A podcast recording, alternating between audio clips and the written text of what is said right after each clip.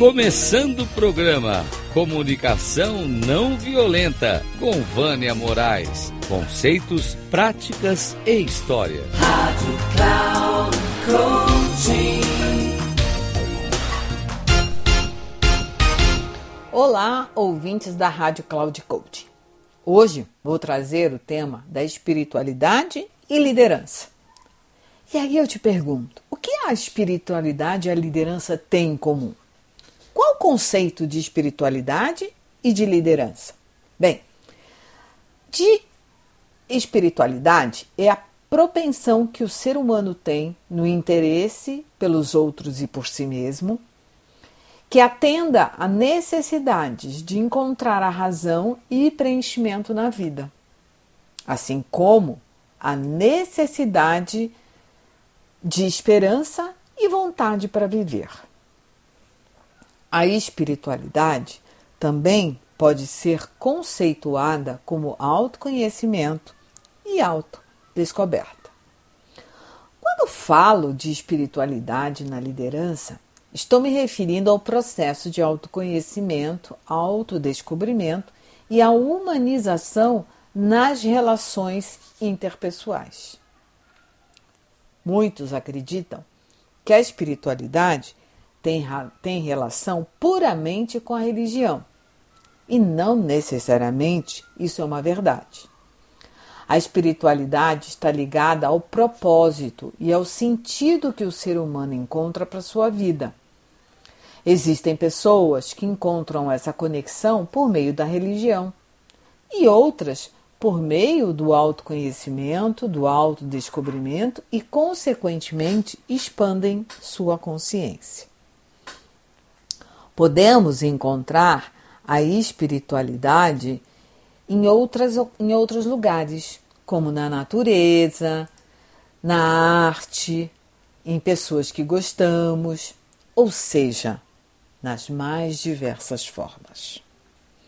O conceito de liderança nós podemos encontrar também vários. Mas eu gosto da definição de que a liderança é uma competência. E assim como a resiliência, ela, a pessoa pode nascer líder ou se desenvolver ao longo da vida ou da sua trajetória profissional. Podemos definir a liderança também como a capacidade ou habilidade de motivar e inspirar pessoas de forma positiva ao alcance de um objetivo comum. A inspiração vem dos comportamentos e atitudes pouco pela fala. Tem uma frase que eu gosto bastante que serve não só para líderes, mas para todas as pessoas que buscam ser autênticas é a seguinte: abre aspas. Suas atitudes falam tão alto que eu não consigo ouvir o que você me diz. Fecha aspas. Ralph Waldo Emerson, um filósofo de uma da idade lá e do século XIX por aí. Bem, ele além disso nos trouxe também a lei da compensação. Ou seja, é a lei moral que governa o universo. Ele nos diz que o universo dá a cada um o que é devido. Isso outros autores também o dizem. Sendo didática, é dizer que tudo que você fizer há um preço a ser pago, tanto para o bem quanto para o mal. O esforço será de alguma forma recompensado ao mesmo tempo que a maldade será punida. E aí estamos falando da lei da ação e da reação. Da mesma forma, podemos dizer quando se está em um cargo de liderança e gestão. A pessoa irá receber de volta o que ela der. Aí avançamos para a liderança espiritualizada que poderá ser percebida quando o indivíduo se dispuser a rever seus valores universais e vivê-los, mesmo que encontre em seu caminho aqueles que discordem deles, deixando assim vir à tona a sua identidade mais humanizada, o que geralmente ocorre após um processo de autoconhecimento e autodescoberta. Para podermos transitar nessa jornada de autodescobrimento e autoconhecimento, será importante estar aberto ao novo. Esse novo, em muitas ocasiões, pode vir a gerar dor, mas a descoberta desse novo irá trazer algo muito maior, que será poder viver com consciência, qualidade de vida, saúde e bem-estar. Se fizermos uma analogia com a maternidade, poderemos dizer que a mulher, quando entra em trabalho de parto, ela sente muita dor. Mas mesmo com essa dor, ela tem a clareza do seu propósito, que é trazer ao mundo um novo ser. Isso a enche de coragem para continuar até o nascimento do bebê. O autodescobrimento é o encontro da verdade que deve ser trabalhado como um processo de reflexão e ressignificação para a evolução e crescimento do ser. O homem, de um modo geral, foge desse processo, porque ele fica inseguro, ansioso, com medo, evitando assim enfrentar a sua origem e acaba por fracassar. O que ele não sabe é que esse processo irá acontecer tantas e quantas vezes forem necessárias, até ele enfrentar o que o impede de crescer. Ele irá se levantar e cair por diversas vezes, e o reforço da coragem e o ato da vontade é que o ajudará a seguir em frente. Nessa jornada, o líder o fará ao, o seu autoencontro, trazendo novas energias e a clareza do êxito com confiança, desde que esteja com seus pais integrados dentro de si. Isso será natural, porque ele saberá que todo esforço vai valer a pena para assim colher resultados sustentáveis. Nesse autodescobrimento, ele aprenderá a semear empreender, liderar e saberá o momento certo de colher e conquistar um respeito como líder que ele sempre desejou ser. A resiliência nessa jornada será fundamental para manter o objetivo com clareza, mantendo o entusiasmo, a criatividade e o bom humor, mesmo quando as situações não estiverem sob o seu controle. Ele vai saber lidar com o medo e a coragem, porque Ambos caminham juntos, ampliando sua perspectiva.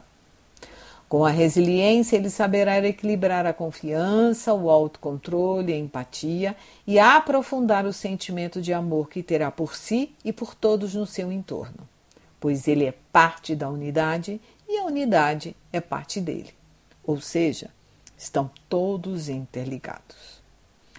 A espiritualidade na liderança irá resgatar a humanidade que existe em cada ser humano, porque irá trazer a força co-criadora do amor, que se expande e estimula todas as formas de expressão da vida.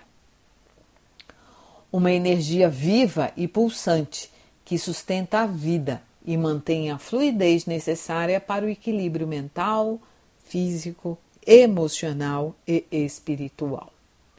E para finalizar, como será possível a espiritualidade na liderança? Bem, a partir do momento que o líder perceber que ele depende do outro, que seus comportamentos e atitudes irão refletir no seu time, que precisa resgatar seus valores humanos universais e aprender a ser imparcial em seus julgamentos, prestando atenção aos ruídos que interferem na sua tomada de decisão, aprenderá que não é possível separar a emoção e o sentimento da raiz biológica do problema quando for decidir algo. Que precisará se expor e se mostrar vulnerável quando não tiver a resposta, pedir ajuda, saber apreciar o que foi feito pelo time que agregou valor, ter a clareza de que ninguém é perfeito, inclusive ele mesmo, que erros são cometidos e que graças a eles é que todos evoluem e uma liderança espiritualizada, ela está além da própria pessoa, ela transcende porque busca sempre olhar para dentro, com toda a coragem e medo que possam surgir.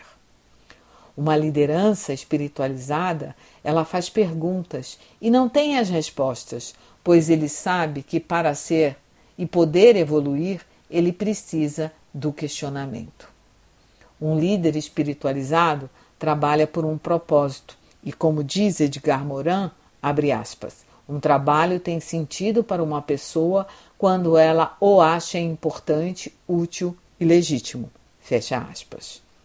Simon Sinek nos diz que um líder humanizado é aquele que sente empatia e tem sociabilidade social. Se você estiver aberto para sentir, escutar e ver você e o outro, meio caminho já estará trilhado.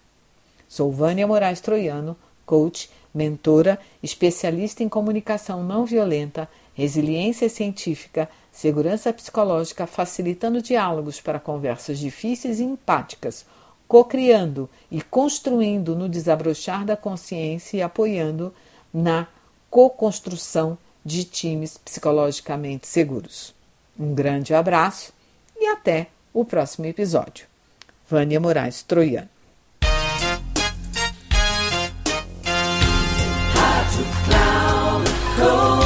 Chegamos ao fim de mais um Comunicação Não Violenta com Vânia Moraes. Conceitos, práticas e histórias. Rádio Cloud Coaching.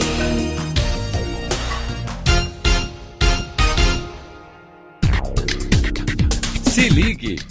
Comunicação não violenta com Vânia Moraes. Conceitos, práticas e histórias.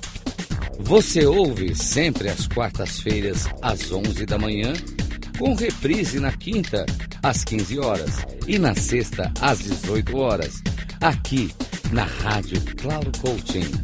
Acesse o nosso site radio.cloudcoaching.com.br e baixe nosso aplicativo na Google Store.